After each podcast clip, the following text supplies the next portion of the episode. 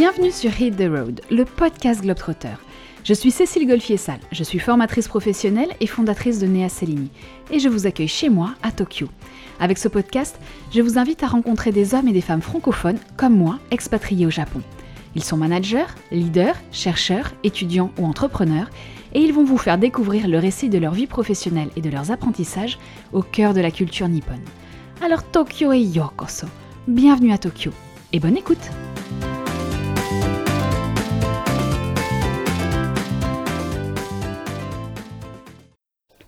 Bonjour à tous. Aujourd'hui, je reçois non pas une, mais deux invités, puisque nous partons à la rencontre de Mathilde Dubois et Alice Agnolet.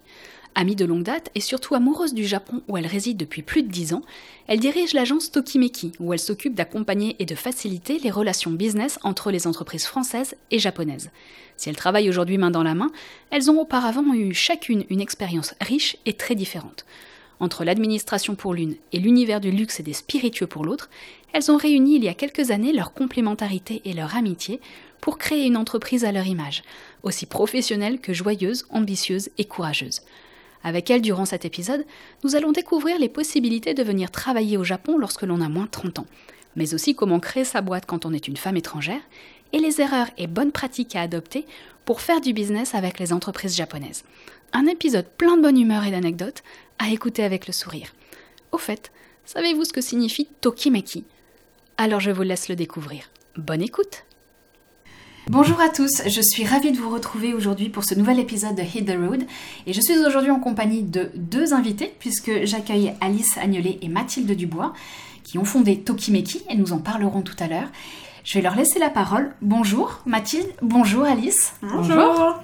Je suis ravie de vous accueillir aujourd'hui. On va parler, on va échanger ensemble durant les prochaines minutes. Mhm. Euh, mais je vais d'abord vous laisser la parole. Qui sommes-nous Là, c'est Mathilde Dubois, euh, cofondatrice de Tokimeki. Et euh, moi, je suis Alice Agnolet, cofondatrice de Tokimeki. Alors avant Tokimeki, vous avez quand même eu un parcours qui vous a permis aussi de vous Ouais. réunir il y a quelques années. Ouais. Vous allez nous en parler.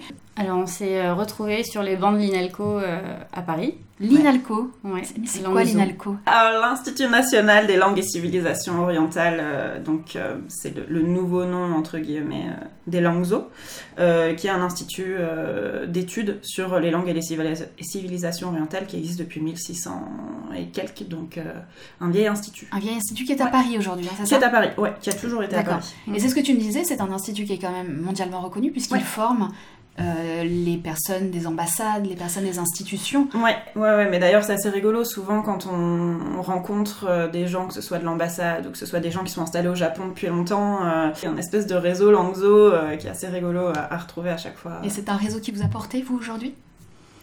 Bah, qui, qui rapproche. Ouais. Euh, c'est pas en soi euh, une communauté qui est très très forte, mais Mhm. en même temps, c'est vrai que ça fait partie des, des petites choses qui font que. euh, Mhm. Ah Ça rapproche.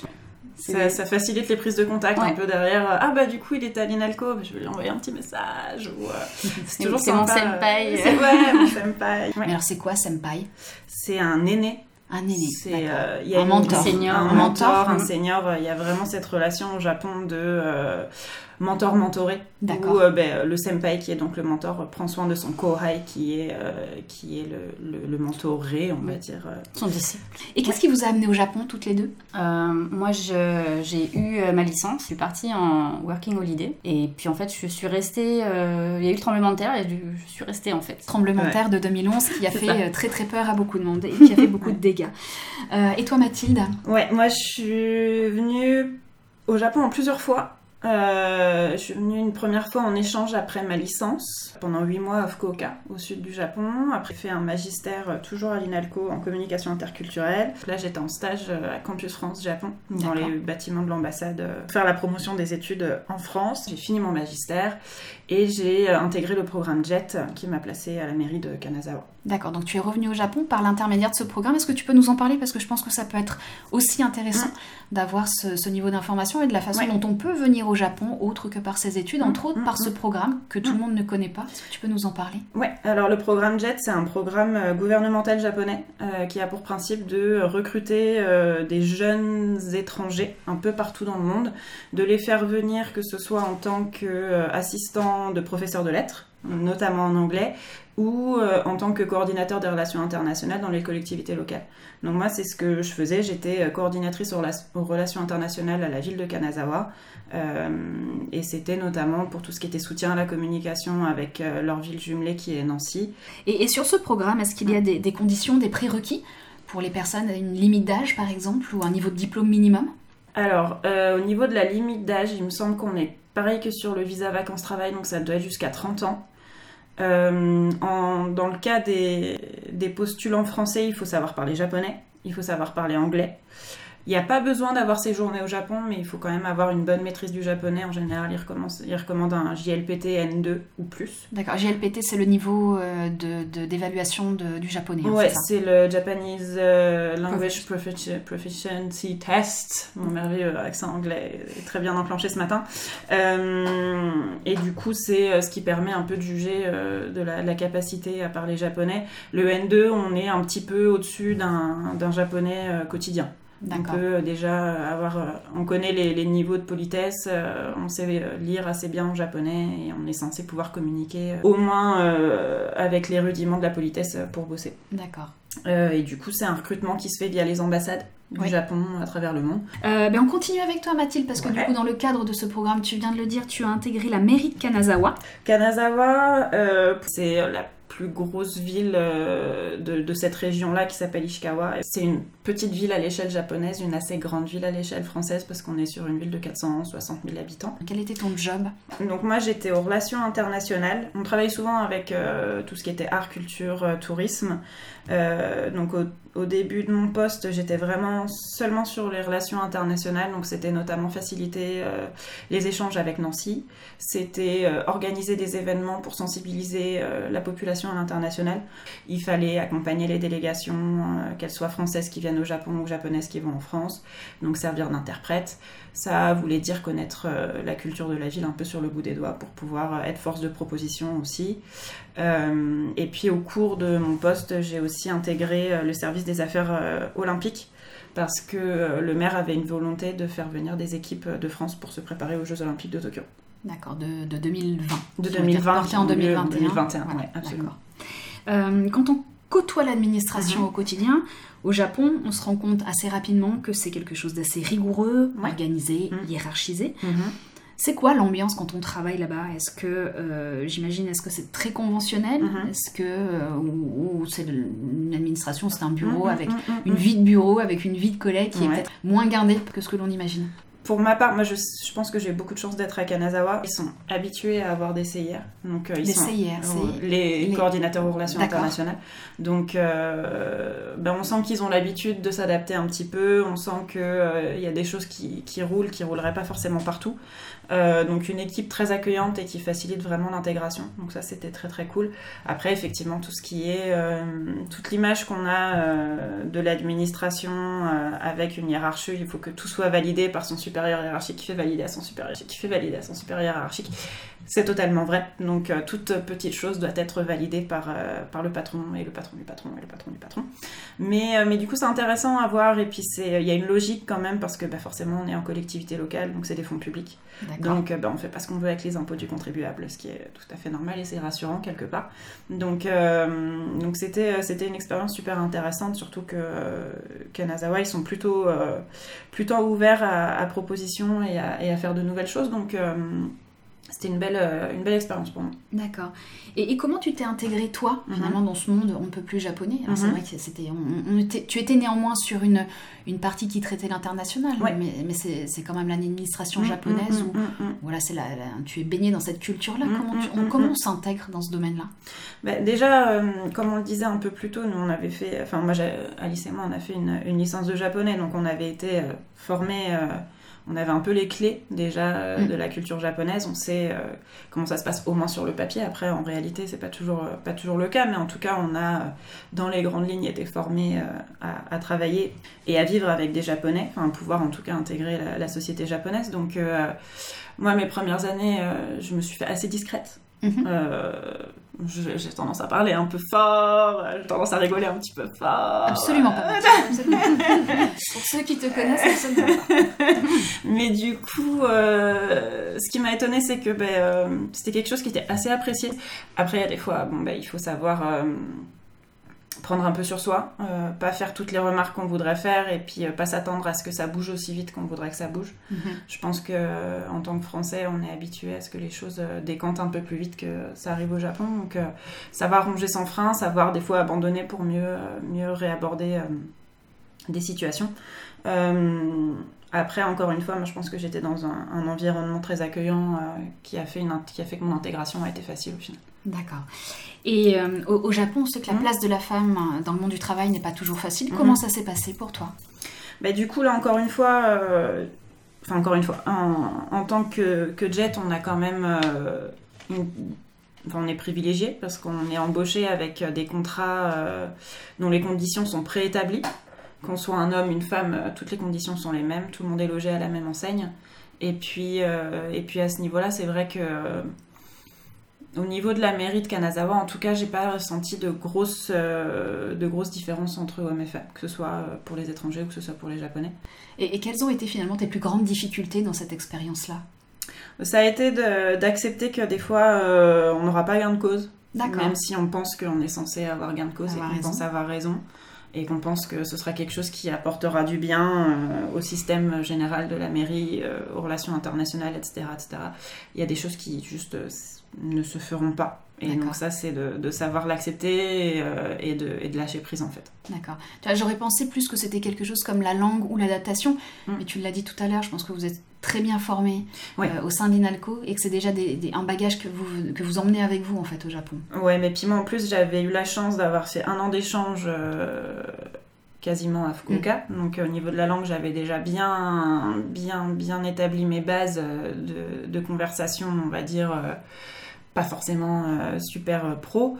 Euh, pendant mon stage chez Campus France Japon, là pour le coup, j'étais complètement immergée dans un monde un peu professionnel avec des japonais. Donc le, le japonais de travail, je l'avais acquis et euh, j'avais acquis des, des habitudes de travail aussi qui m'ont permis de m'intégrer assez facilement, je pense. D'accord. Tu fais référence à une chose, tu parles du japonais de travail. Ouais. Je pense que c'est important de le dire aussi, puisqu'au Japon, on a déjà eu l'occasion d'en parler Mm, lors de ce, mm, de- mm, de ce podcast, mais c'est vrai qu'il y a différents niveaux de langage. Et le japonais de travail est un niveau encore au-dessus et, euh, et qui nécessite encore une maîtrise un peu plus importante du japonais. Ouais, mais ça en plus c'est quelque chose qu'on travaille à la fac. Donc c'est le, le keigo. Enfin, je Le pense keigo, que, ouais. euh, c'est le, le langage euh, très poli, on va dire. Et, euh, et c'est quelque chose qui se travaille vraiment euh, au moment de, de la prise de, de, de position. Je pense que c'est pareil pour les Japonais qui sortent de l'université. Ouais. Les japonais, c'est pareil, ils ont un, deux ans euh, les premières années Mm. quand ils sont euh, freshmen, euh, à s'habituer à utiliser Mm. des keigo, etc. Les, les niveaux hiérarchiques, je me mets en Mm, dessous de la personne à qui je, à qui je parle, ou je mets la- volontairement la personne au-dessus, enfin, c'est Mm, mm, mm. pas mal de, de niveaux. Ça, ça fait partie de ce, des programmes d'intégration, d'onboarding qui sont proposés par les entreprises, qui sont très très particuliers aussi. Euh, ce ce langage-là est appris lors de ces moments-là? Euh, je pense que c'est pas le genre de, de, de langage que tu peux acquérir euh, pendant un onboarding de quelques mois. Enfin, c'est, c'est vraiment quelque chose qui se travaille. Enfin, moi, je me souviens que dans le cadre du programme JET, on avait une formation de trois jours à l'arrivée. Euh, Enfin, moi, techniquement, je m'en suis jamais servi quand j'étais à Kanazawa parce que finalement, on voit que ce qu'il y a dans les manuels, c'est pas ce qui se pratique dans la vie de tous les jours. Et du coup, c'est intéressant de voir un peu la différence entre la théorie et la pratique. D'accord. Et en plus, je pense que ça doit changer selon les régions. Parce que Ouais. notamment, enfin moi à Kanazawa, il y avait un patois. Et du coup, il y a du keigo dans les patois. Donc, euh, donc ça aussi, c'était euh, une nouvelle chose un peu à apprendre, assez rigolote. Mais euh, Mhm. ouais, je pense que c'est pas quelque chose qui s'acquiert en, en quelques jours ou quelques mois de formation. Euh, c'est vraiment, euh, on dit souvent, euh, ben, regarde tes aînés justement. Enfin, c'est senpai. tu, tu regardes ce que fait ton senpai et tu et tu reproduis. Et c'est ce que je faisais énormément. S'habituer à l'open space aussi, ça a été, ça a été sympa. Ça se passe comment dans un open space euh, japonais? C'est très calme, c'est euh, au Ça contraire- dépend des open space. Ça dépend des open Ouais. space, donc on, Ouais, ouais, n'est bah, pas forcément coup, sur le truc très conventionnel que l'on imagine où tout le monde est euh, le nez dans ses dossiers et ne pas parler. Non, mais du coup, ce que je disais tout à l'heure de moi, je rigole fort, mais j'étais pas la seule. Enfin, Ah. Je veux dire, il y avait d'autres, il y avait des Japonais aussi qui rigolaient fort. Et quel est ton meilleur souvenir, toi, de la mairie de Kanazawa? Et ça a été de, de, de réaliser, de concrétiser les stages sportifs qui ont Mhm. lieu avec euh, les fédérations de natation et d'haltérophilie. euh, Pour les Jeux Olympiques. pour les Jeux Olympiques, d'avoir réussi à, à, à construire une relation de confiance qui fait que euh, même maintenant, on fait encore appel à nous quand il s'agit de ces dossiers-là. Bah, je trouve que c'est une, c'est une super réussite. Alice, on va passer à toi. Tu as intégré BPR, donc Baron Philippe de Rothschild, si je ne me trompe pas, l'entreprise française étrangère et l'univers du luxe. Mhm. Quel était ton job? Alors euh, moi j'ai intégré euh, Baron Philippe euh, en 2011 Euh, et j'étais à l'époque euh, assistante commerciale et administrative. En fait on avait un bureau, on a, il y a- le bureau existe toujours, c'est un bureau euh, de représentation pour toute la zone APAC. À l'époque on était deux. Et puis j'ai gravi les échelons, euh, moi j'étais, euh, j'avais 23 ans à l'époque. euh, je voulais apprendre plein de choses, je savais pas vraiment ce que je voulais faire. Étant dans une toute petite équipe, on touche à tout, on fait plein de trucs. J'ai commencé à faire des événements et j'ai vachement aimé. C'était super agréable, super intéressant de pouvoir être au contact des consommateurs japonais. Et, parce qu'en tant que française, nous, c'est vrai qu'on a une, une, une perception du, du, du vin en général, mais les japonais, c'est pas un produit euh, auquel ils sont. euh, ils sont c'est- ça n'existe pas dans leur vie de tous les jours, en fait. Nous, euh, de voir euh, des bouteilles de vin à la maison, c'est une habitude. Au Japon, c'est vraiment une nouvelle habitude qui s'est créée il y a quelques années, quelques dizaines d'années. Donc, c'était super intéressant. Et puis. Et puis au fur et à mesure, je suis passée euh, brand ambassador et puis ensuite business developer. Comment toi tu t'es adapté justement et comment est-ce que tu t'es intégré dans ce monde d'hommes? Puisque tu étais une, donc une des rares femmes Mhm. à, à travailler dans ce domaine, alors à la fois des spiritueux mais aussi du, du- du domaine commercial. J'ai appris. Quand on a commencé à me faire, euh, à me faire confiance avec des événements, euh, c'est là où en fait ça a été assez intéressant parce que du coup euh, j'ai pu euh, être au contact avec les consommateurs et là en fait euh, est arrivée l'image du, euh, du, du français qui présente des vins et Mhm. en fait moi je parlais japonais. Ce qui était très très intéressant parce que ça me permettait d'échanger avec les, les commerciaux de nos partenaires commerciaux, etc. Mais par contre, euh, en événement, ils préféraient garder cette image du producteur de vin qui arrive de France spécialement pour, euh, pour cet événement-là. Et du coup, euh, parler japonais, c'était, c'était, c'était un peu un, un, un, un nom, quoi. Ah non, oui, c'est ce effectivement, tu m'as, tu m'as beaucoup étonné, on en a parlé lorsqu'on a préparé cette, cet entretien. On, on raccroche un petit peu ça aussi au récit d'Amélie Nothomb dans, dans Stupeur et Tremblement, Mhm. où on lui demande de minimiser à la fois sa connaissance de la culture, des codes et du langage. Et c'est ce qui t'est arrivé toi. Comment tu l'expliques ça? Alors au départ, c'était vraiment pour euh, apporter un, un, un aspect de... Alice Agnelet est venue juste pour vous, authentique. L'authentique française à qui peine. débarque. Voilà, c'est ça. Elle, est, elle vient de descendre de l'avion pour cet événement, euh, alors que bon, en fait, je venais de Tokyo et que j'avais pris mis 30 20 minutes pour arriver. Non, mais voilà. mais du coup, c'était, c'était pour permettre aux consommateurs japonais d'avoir une expérience vraiment euh, unique et, euh, et, euh, et de leur faire vivre quelque chose de spécial. Mais le problème de tout ça, c'est que je ne pouvais pas communiquer. Et euh, du fait qu'on ne, parle, pas la même langue, il y a un mur qui se crée un peu. Et euh, pour créer euh, un, rapport avec les, les consommateurs, ne pas parler la langue, c'est vrai que c'est dommage. Ben oui, on, a- on- on le dit euh, très souvent dans ce podcast, euh, ne pas connaître la langue, ne pas connaître les codes, Mhm. c'est quelque chose qui est bloquant dans la relation, surtout avec le Japon, et c'est ce dont on avait parlé aussi, c'est-à-dire qu'à partir du moment où toi, tu as à un moment donné extériorisé Mhm. un petit peu ton, ton, euh, tes connaissances et, et, et- et les, oui, tes, tes compétences sur ce, sur Mhm. ce domaine-là, tu crées une autre relation en fait, et avec tes clients et avec tes, tes partenaires. Ah ouais, donc Et- clair. Et tu allais plus dans, dans quoi? Dans la confiance, dans le... Dans la confiance, les, euh, les, les consommateurs peuvent nous, nous, nous poser plus de questions. Les Japonais vont euh, adorer en fait les, les petites anecdotes, les petits, euh, les petits combien, de, combien de mètres font les racines des, des, des plants de vigne, des, des choses qui sont super niches au niveau des informations. Euh, et ça en fait, ils vont pas forcément oser poser la question s'ils sont avec un intervenant qui parle pas euh, Mm. leur langue. À partir du moment où en fait euh, on leur a fait comprendre que bon en vrai je parle complètement japonais, il y a pas de souci, tu peux me dire tout ce que tu veux, euh, ça va, ça va le faire. Et ben en fait j'ai vraiment vu le- les événements se passer beaucoup mieux, les gens étaient beaucoup plus, euh, plus euh, relax et c'était c'était beaucoup plus agréable. On, déjà on voit la différence entre, entre les régions. On fait des événements euh, à Tokyo et les événements à Osaka. L'ambiance déjà de base elle est pas du tout la même. À Il Tokyo c'est beaucoup plus guin- guindé. Gardé. Il paraît qu'Osaka, c'est un petit peu le Marseille de, Oui. de- de- de- du Japon. Ouais ouais. On est plus du- ouvert, on Ouais. parle plus fort. Quelle, quelle autre différence, toi, tu as observé Au-delà de la, au-delà de l'accueil que tu pouvais avoir par rapport à ton, à ton produit? Bah, il y avait euh, le, gage de qualité aussi d'être d'être une, une femme blanche qui présente les vins français. Ça, c'est clair que le, fait, le fait d'être Hakujin au, Japon, c'est euh, notamment pour les, les, marques de luxe françaises, les marques françaises, ça, ça, apporte un gage de qualité en fait. Et tu, tu m'as parlé effectivement de ça, donc ce, fameux terme mm-hmm. de, de, hakujin, mm-hmm. euh, qui veut dire la blanche. Mm-hmm. et, et, la première fois moi, que tu m'as dit ça, ça m'a un peu interpellée et, et j'ai trouvé ça super péjoratif. Et en fait, ça ne l'est pas ici c'est dans le langage commun parce que on, va pas se le cacher. vraiment.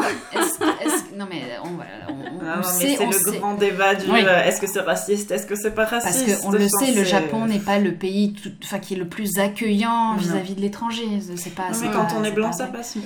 Quand on est blanc, ça passe mieux. Mm-hmm. Malheureusement, enfin c'est, euh, mais euh, enfin clairement, moi à, la mairie dès qu'il fallait faire une opération un peu comme ou euh, dès qu'il fallait qu'il y ait euh, un étranger euh, qui participe à un événement en photo, sur une vidéo, un truc, un machin, c'était jamais mes collègues coréennes et chinoises qu'on allait chercher. C'était toi Ben moi, mon collègue belge et mes collègues américains quand ils n'étaient pas d'origine asiatique. D'accord. Donc c'est et ça et je enfin ça c'est ça, ça ça faisait partie des choses que je disais au effort en mode mm. ouais ouais du coup en fait on, on vient pour mon visage vous voulez juste euh, cette tête de blanche. Ah, ah, je note. Du coup, je le mettais sur le ton de la rigolade, mais en même temps, en, faisant comprendre que euh, bah, c'est pas parce que t'es pas blanc que t'es pas étranger, en fait. D'accord. Mais euh, puis il y a une espèce, une espèce de accogalé. Oui, j'avais ce mot-là aussi tout à l'heure. enfin, pas de respect, mais de. Ils aspirent à. Enfin, ils, ils, sont fans de la France, l'Europe les États-Unis aussi, mais un petit peu moins quand même. Enfin, il y a tout un, tout un rapport. Il y a, un classement quand même, une euh, espèce de classification des, pays étrangers. Oui. Euh, au Japon et même en, en, Asie, c'est clairement le cas. Euh, il y a les pays qui sont, entre guillemets, supérieurs, ou en tout cas qui, méritent le respect. Mm. D'accord. Du, du, pays de base, du pays des, Japonais. des Japonais. Et, et, ensuite, et ensuite, il y a les autres les pays qui sont en dessous. Et la France fait partie de ces pays qui méritent. Bah oui. à partir du moment où on va dire euh, je suis français, oh, waouh, mais t'es française, mais c'est trop bien. Fulanzo Gindes. Ouais, oui, non mais euh, Fulanzo Gindes. J'ai toujours rêvé d'aller en ah France. Oh, le Mont Saint-Michel. Euh, on revient donc à cette notion de, de, de Hakujin, euh, et, qui toi, t'as quoi T'as porté préjudice ou au contraire, t'as as permis, ah, t'as ouvert des portes? Ah ben non, non, ça fait partie de, des privilèges qu'on a euh, en, tant que, en tant que personne blanche. Et encore, c'est vraiment quelque chose qu'on retrouve pas que au Japon. C'est ça l'est en Chine, ça l'est à Hong Kong, ça l'est dans plein, en Corée, ça l'est dans plein de pays. Euh, qu'est-ce qui vous a donné envie finalement? Vous étiez bien chacune dans vos, mm. dans vos domaines d'expertise, mm, mm, dans vos entreprises, dans vos expériences. Qu'est-ce qui vous a donné à un moment donné envie de travailler ensemble? Alors vous, vous connaissiez depuis, depuis plusieurs années, euh, mais finalement, qu'est-ce qui vous a donné envie de vous réunir et de travailler sur Tokimeki, puisqu'on va aujourd'hui, maintenant tout de suite là, parler de, de Tokimeki On rentre dans le vif du sujet. On rentre dans le vif du sujet. qu'est-ce qui vous a donné envie de créer cette, cette structure? Déjà, on avait... Euh, une, une, bonne relation, une très bonne relation de confiance. Euh, on n'a jamais travaillé ensemble, mm. euh, mais on savait que euh, on avait des, intérêts communs, qu'on avait une façon de travailler qui était assez similaire. Puis qu'on on voulait aller vers les mêmes choses. Ouais. et on était intéressés par les mêmes choses. À un moment où on a un peu dressé le bilan de, de nos, nos, nos, carrières respectives, qu'est-ce qui nous avait fait le plus vibrer dans toutes les opérations, effectivement, un peu comme on le disait tout à l'heure. Mm-hmm. Et euh, moi, c'est pareil, au final, j'avais pas, j'étais en CDI, donc je pouvais continuer autant que je voulais, mais c'est vrai qu'on est dans une petite, petite équipe. Mm. continuer à évoluer, etc. Mm. Bon, bah, c'est vrai que quand on est dans une petite structure, il va falloir bouger. Moi, euh, mon mari est japonais, j'ai deux enfants euh, franco-japonais et notre vie elle est plutôt inscrite ici. Donc euh, on a commencé à parler un peu plus mm. sérieusement avec Mathilde de ce qu'on voulait faire. De... Quitte à avoir des missions qui étaient un peu similaires, bah, autant les faire ensemble, c'était mm. plus sympa. Qu'est-ce qui vous a donné envie de vous jeter dans le vide comme ça, de vous mettre en danger? Mais Je pense qu'on était toutes les deux, moi qui venais d'un monde purement japonais, Alice qui venait d'un monde d'entreprises étrangères installées au Japon. Euh, ben on était un peu toutes les deux fatiguées de ces environnements-là. Euh, ça nous faisait pas vraiment rêvé de devoir rendre des comptes à des gens. Euh, on avait une vision claire de la façon dont on voulait travailler. Et du coup, je pense qu'il y avait un peu de. euh, ben, on voudrait faire les choses à notre façon. S'il y a des comptes à rendre, on veut se les rendre à nous et pas à quelqu'un d'autre. Personnellement, c'était une période où euh, j'écoutais beaucoup de podcasts sur euh, l'entrepreneuriat. Je sais pas pourquoi c'était une période où j'ai découvert euh, le monde de l'entrepreneuriat, donc avec des succès, des échecs. Mais ça fait quand même un peu rêver de, de se lancer, l'aventure, de faire quelque chose pour soi, de monter. de toute pièce, c'est quelque chose qui fait un peu rêver quand même. Donc. Au niveau timing, c'est ce que disait Alice, euh, pour nous c'était le moment. Mhm. Donc euh, c'était un peu, bah, soit on le fait maintenant, soit on pourra jamais le faire en fait. Enfin, on sait jamais quand est-ce qu'il y aura une autre occasion qui se présente euh, de, de tenter l'aventure. Après, euh, dès le début, on s'est dit, on mettait tout en œuvre pour que ça le fasse. Si ça le fait pas, ça le fait pas de toute façon. c'est ce que tu disais, on a toujours l'op- l'opportunité de retrouver un poste quelque part. Donc Mhm. c'est un risque et en même temps c'est un risque contrôlé. Et de là est né Tokimeki. Ouais. Alors, ça veut dire quoi, Tokimeki? Vas-y, Mathilde. Tokimeki, ça veut dire avoir le cœur qui bat d'excitation. Tout C'est, un programme? euh, Non, Ouais. mais c'est. euh, c'est- Mais c'est c'est ça, c'est vraiment venu après longue, longue, longue oui. discussion. Et en fait, on s'est dit non mais que- Revenons aux bases. revenons aux bases. Qu'est-ce qu'on veut faire Euh, Qu'est-ce qu'on veut faire Euh, quand on a des, nos clients, ils viennent au Japon, on leur fait un super programme, c'est super sympa, euh, on est là, on les soutient. euh, Qu'est-ce qu'est-ce qu'ils qu'est-ce qu'ils ressentent après ça? La chamade. Le cœur qui bat la chamade. Et c'était- c'est Ouais. là en fait qu'on a eu Hilameki en, en, jap- en Ouais. japonais. Et, Hein euh, Pardon. Hilameki. Hilameki. Hilameki. Hilameki. C'est le fait d'avoir genre euh, C'est euh, Eureka. Mm. C'est là où on s'est dit non mais c'est c'est ça. Et, euh, et ben alors, du coup, vous faites quoi chez Tokimeki?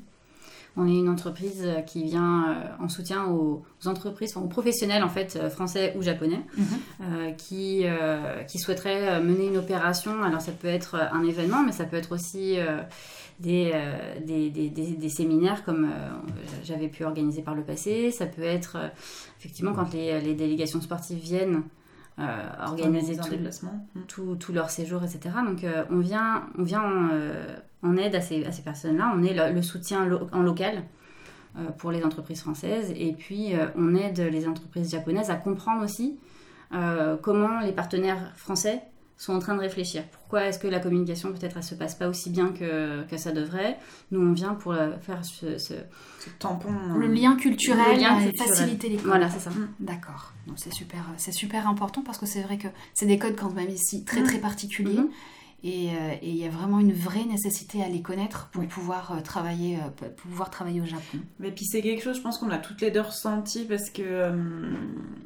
Enfin, moi à la mairie et puis Alice, je pense, euh, on, a des, on avait des collaborateurs euh, multilingues, enfin qui parlaient anglais ou qui parlaient français, ou qui, euh, mais qui sont pas forcément au fait des habitudes de travail, euh, de, de comment ça se passe, de pourquoi quelqu'un va réagir comme ça, pourquoi est-ce qu'il demande tellement d'avance sur un point qui paraît insignifiant. Ou, Et du coup, de savoir temporiser pour les uns comme pour les autres, ça fait que des deux côtés ils se sentent écoutés. Ça met en place une relation de confiance et ça facilite, ça facilite vraiment, euh, vraiment les échanges et puis euh, la tenue de l'opération derrière. Enfin, c'est vrai que Et, et petite question comme ça, quelle est la plus grosse erreur qu'un qu'un Français puisse commettre sans, sans- sans vouloir mal faire? Mais c'est vrai que voilà, qui pourrait être très mal interprété. Moi, j'ai en tête euh, un truc tout simple, hein, Mhm. qu'on nous est tous arrivé de faire quand on est au Mhm, restaurant, c'est de planter ses baguettes dans le riz. Ça ne se fait absolument Ah. pas.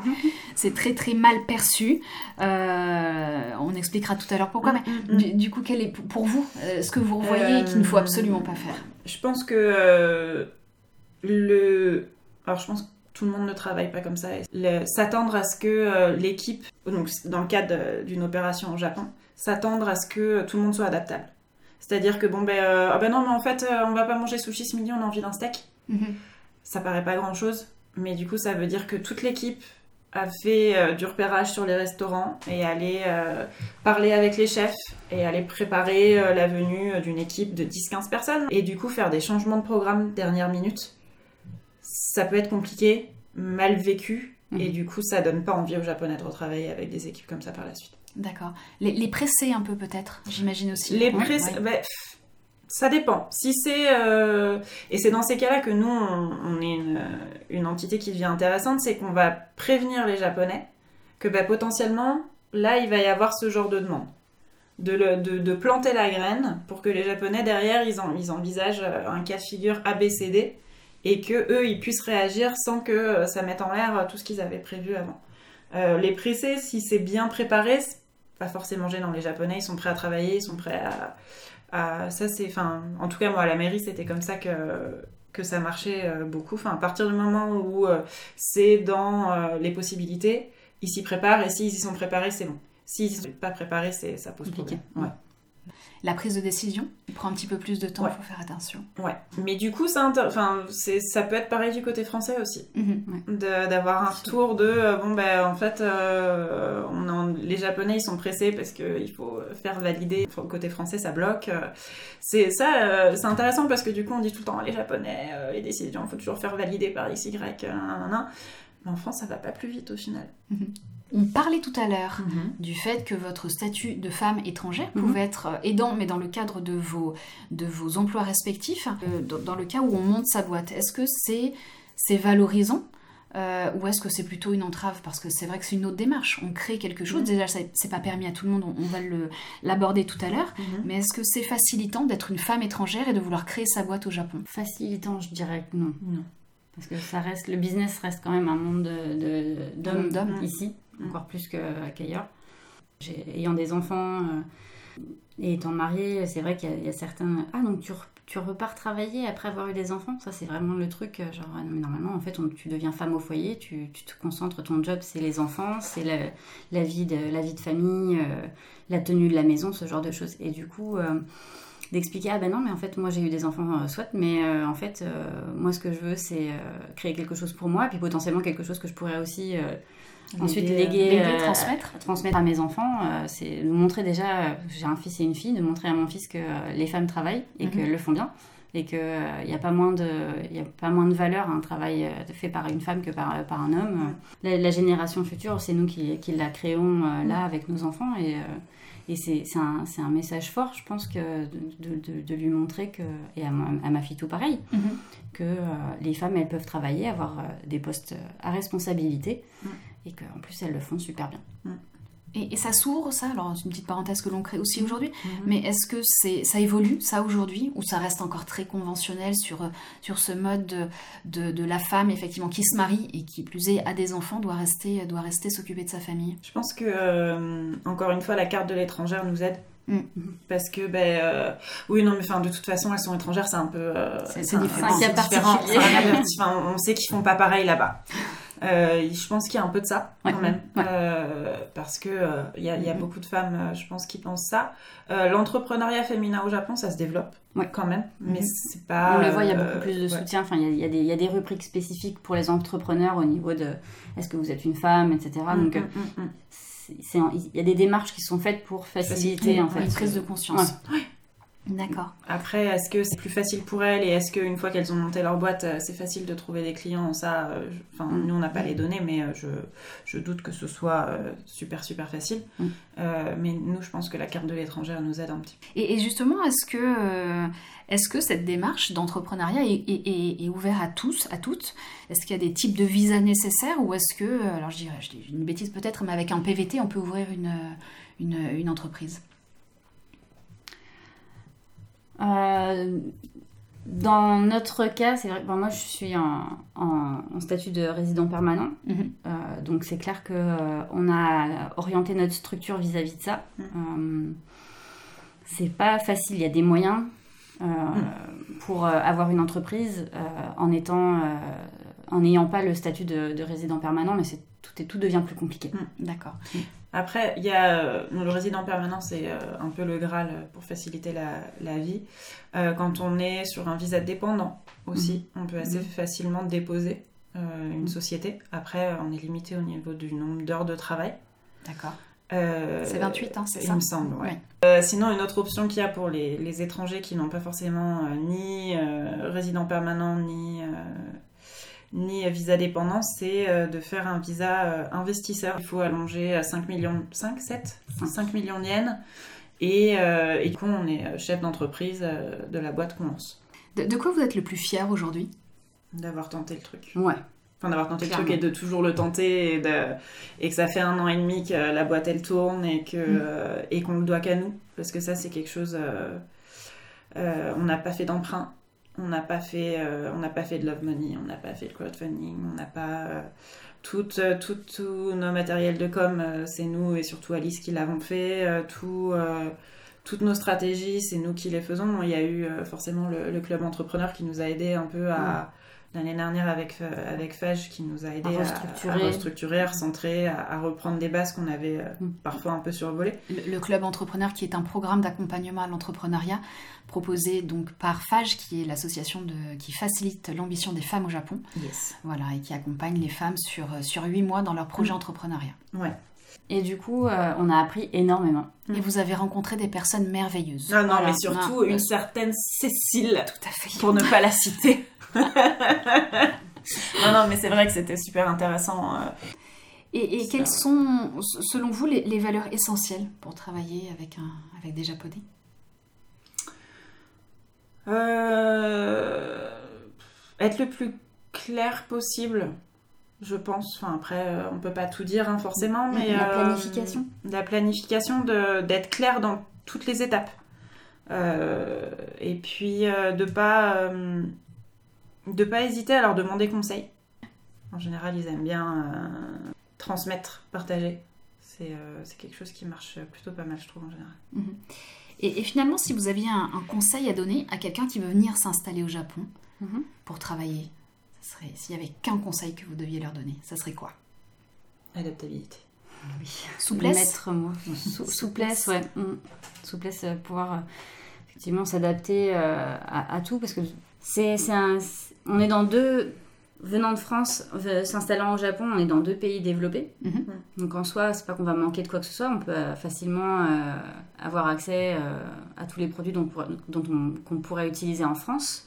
Mhm. notamment en vivant à Tokyo encore plus, on a même des, mhm. marques françaises de, nourriture, etc., qui sont là, donc on peut facilement manger français ici.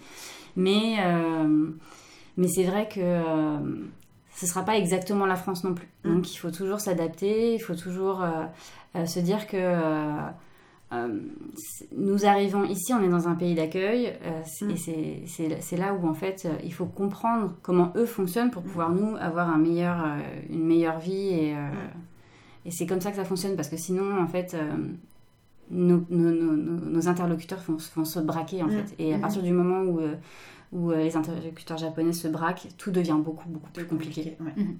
Mais du coup, ça veut pas dire, euh, c'est souvent le, le débat, je trouve, enfin, qui, qui, tourne autour de euh, l'immigration, l'expatriation, enfin, le, mhm. fait de changer de pays, de s'intégrer à la culture. et du coup, souvent, je trouve qu'il y a une connotation de oui, mais du coup, on s'oublie. Mhm. Mais en fait, tu t'oublies pas du tout. C'est juste que tu gardes tes codes, tu gardes tes souches françaises, tu gardes ta façon de penser. Mais ça n'empêche que tu peux aussi apprendre à communiquer avec le pays où tu t'installes. Ça veut dire que euh, ben, tu as fait le choix ou pas parfois. Enfin, on sait que des fois, c'est des gens qui sont mhm. expatriés par leur boîte. Euh, mhm. Mais du coup, c'est plus intéressant pour toi de savoir s'adapter un peu à ton pays d'accueil aussi, mhm. parce que sinon tu, tu, vas subir ton expatriation et c'est quand même un peu dommage. Euh, de savoir s'adapter justement à, à, la culture tout en gardant ses racines françaises c'est le must, enfin, c'est ce qui me semble le mieux. Mm. D'accord. On arrive au terme de ah ce podcast déjà. si, je me sens triste. Ah euh, mais on arrive au terme. J'avais juste une dernière question. C'est une question que j'aime beaucoup, une question un petit peu bilan finalement. Euh, si vous deviez revenir en France, qu'est-ce que vous ramèneriez de votre expérience au Japon? L'adaptabilité. non, mais enfin, vraiment, c'est. Euh, j'ai toujours été euh, un peu, euh, pour utiliser des termes un peu, un peu crus, euh, grande gueule. j'ai appris à, à, tourner cette fois ma langue dans ma bouche et à m'adapter en fait. c'est en ça aussi que je, je parle d'adaptabilité. C'est de, de d'entendre que ben, on ne gagnera pas toutes les batailles. Moi, je ramènerais ça un peu de, de mettre de l'eau dans son eau. Est-ce que c'est pas ça d'être adulte On part sur une toute autre conversation. C'est toi qui dis de mettre de l'eau dans son vin, c'est Alice qui travaillait chez Baron Rothschild. Oui, je fais un petit wink wink, mais enfin, bah je veux dire, elle l'a même pas relevé quoi. Alice, qu'est-ce que tu, qu'est-ce que tu ramènes toi? La, présentation. C'est-à-dire qu'en euh, France, euh, on va beaucoup se soucier du contenu. Au Japon, euh, on va aussi faire attention à la façon dont, dont on se présente soi, mais en plus la façon dont on présente les outils qu'on va donner ou qu'on va présenter. Et du coup, ça, c'est vraiment quelque chose sur lequel, quand je travaillais dans mon entreprise euh, avant, euh, sur lequel on avait beaucoup, beaucoup de travail à faire pour faire comprendre aux Français que, bon, à l'époque, au niveau des emballages, c'était moins on en parlait un petit peu moins que maintenant. Mais c'est vrai qu'au Japon, pour donner une bouteille de vin, c'est un étui avec un sac papier pour que ce soit vraiment bien présenté. En France, on se dira plus, c'est soit l'un soit l'autre. Mais du coup, ça, c'est vraiment quelque chose sur lequel, enfin, que moi, je, je ramènerais, ouais. D'accord. Et, alors, j'ai une, dernière question parce que c'est vrai que la plupart de mes invités viennent au Japon sans vraiment trop savoir ce qui les attend. Euh, vous, vous aviez déjà ce bagage-là, vous mhm. aviez déjà, vous étiez baigné, imprégné de cette culture et de ces codes. Mhm. Est-ce que néanmoins ça vous a changé? Oui. Comment? Ben, euh, typiquement, moi j'ai eu un choc de culture inversée que je suis rentrée cet été. D'accord. Euh, où je suis plus du tout habituée à la façon de communiquer des Français en fait. Euh, une communication quoi trop trop trop crue trop ouais trop franche trop euh... ça c'est je m'y retrouvais plus enfin je savais plus comment me positionner euh, trop trop vite euh, trop, trop, vite trop de on sait donc je pense que je me suis tatamisée comme on dit oui c'est vrai c'est une expression ici tatamisée plus que je le pensais oui euh, et d'ailleurs, c'est intéressant parce que du point de vue des Japonais, euh, j'ai un franc-parler, je suis une française. Tu restes très française ici. Je reste très française, je, je, je, je, dis haut et fort ce que je pense. et ça leur fait peur, ça C'est une... Ça dépend comment ça venait. Enfin, moi, du coup, j'ai, au niveau de la mairie, mm. je me permets de dire haut et fort ce que je pense avec des gens avec qui je suis en confiance, avec qui j'ai une mm. relation. Mm. je vais pas de but en blanc. Mais parce que tu as peut-être aussi une une notion de respect qui est très très importante aujourd'hui ici, et que la façon dont tu amènes les choses, elle est néanmoins empreinte de respect, ce qui te permet aussi de pouvoir exprimer ça. Mais je pense, enfin, moi, c'est l'intention que j'ai. Mm. Euh, et puis encore une fois, enfin, c'est pas avec tout le monde. Oui. Même au niveau du travail, il y a des gens avec qui j'ai pu travailler pendant 5 ans. Euh, je ferai, je, ferai jamais une blague avec eux. Mhm. Parce que je sais qu'ils ne la comprendraient pas ou que ça peut euh, mener à des malentendus. Ou, le but, c'est pas. Mm. On est quand même là pour travailler. On, est, quand même là pour travailler. On est... Et puis c'est pas parce... Enfin, ça c'est quelque chose aussi, j'ai l'impression... Alors je sais pas si c'est français ou pas, mais euh, nos collègues de travail, ils sont pas là pour être nos amis. Mhm. Donc euh, j'ai l'impression qu'en France, on veut avoir cette relation de compagnonnage, enfin d'amitié oui. avec les collègues de travail. On n'a pas nécessairement besoin d'être amis avec nos collègues. Mhm. Et ça, c'est quelque chose qu'au Japon, ils ont bien intégré, mhm. malgré, euh, ça avait été évoqué dans un autre de tes podcasts, je crois, cette histoire de euh, d'aller prendre des verres avec ses collègues, mhm, euh, les soirées obligatoires. Oui. Mais ça reste du travail. Oui.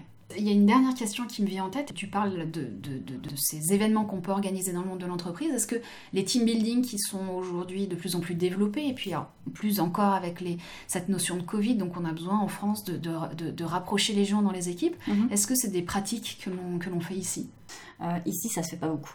En France, il y a vraiment euh, des activités spécifiques euh, qui sont pas juste de faire du sport ensemble, qui sont basées sur, sur des études de, sociologie. Euh, comment... de... Ouais. C'est vrai qu'ici, c'est beaucoup moins le cas, et euh, même au niveau euh, des formations professionnelles, ça fait partie des, des, échanges qu'on avait eus avec d'autres consultants mhm. qui nous disaient qu'effectivement, les entreprises japonaises, des fois, ont du mal à comprendre pourquoi elles devraient investir dans ce genre de, de, de programme-là. Mais on va travailler là-dessus pour faire changer. Pour faire changer les mentalités. C'est ça. Super. Eh bien, merci beaucoup. Merci à toi. beaucoup du temps que vous nous avez accordé. C'était super riche, c'était super intéressant. Juste peut-être avant de partir, on parlait tout à l'heure des baguettes plantées dans le riz qui mhm. étaient absolument euh, à proscrire ici, mhm. parce que ça a une relation avec les morts. Mhm. c'est un rituel funéraire euh, et qui fait donc penser. On offre en fait euh, un bol de riz aux personnes défuntes et donc c'est absolument à proscrire lorsque l'on va dans un restaurant ou lorsque l'on est invité que de planter ces baguettes dans le riz ou de les euh, de les diriger vers son interlocuteur parce que c'est signe d'agressivité. Ouais. En fait, il y a euh, beaucoup, beaucoup de règles qui sont autour des baguettes. Ils sont beaucoup, beaucoup liés, effectivement, en fait, euh, au rite funéraire. Ouais. Du fait de passer, de passer des... par exemple, je sais pas, une une boulette de viande de baguette en baguette, par exemple, ça, ça se fait pas non plus. Ouais, parce que ça aussi, c'est avec les rites funéraires. Ouais, c'est assez intéressant aussi, ouais, de voir. Voilà. Et bien encore une fois, merci beaucoup. Faites battre nos cœurs avec Tokimeki encore longtemps. Fais-nous voyager avec tes podcasts. Oh, oui. avec plaisir. On merci va prendre la route ensemble. Prenons la route ensemble, Mathilde. Euh, on l'a déjà prise ensemble l'année dernière. Nous allons continuer, à la prendre ensemble. Et, pour longtemps, j'espère. Voilà. Merci beaucoup. À très vite. Ouais. Mm-hmm. Avec plaisir. Merci. Voilà, c'est tout pour aujourd'hui. Merci à vous de nous avoir écoutés. C'est grâce à vous que ce podcast vit et se diffuse. Alors si cela vous a plu, n'hésitez pas à mettre un maximum d'étoiles ou commenter pour aider à le faire connaître. Mais surtout, partagez-le autour de vous. Quant à moi, je vous donne rendez-vous tous les jours sur mon profil LinkedIn pour parler formation, pédagogie et apprentissage. Et je vous retrouve très vite pour un nouvel épisode, un nouvel invité, un nouvel univers et bien entendu, de nouveaux apprentissages au cœur de la culture nippone. A bientôt pour une nouvelle aventure. Matane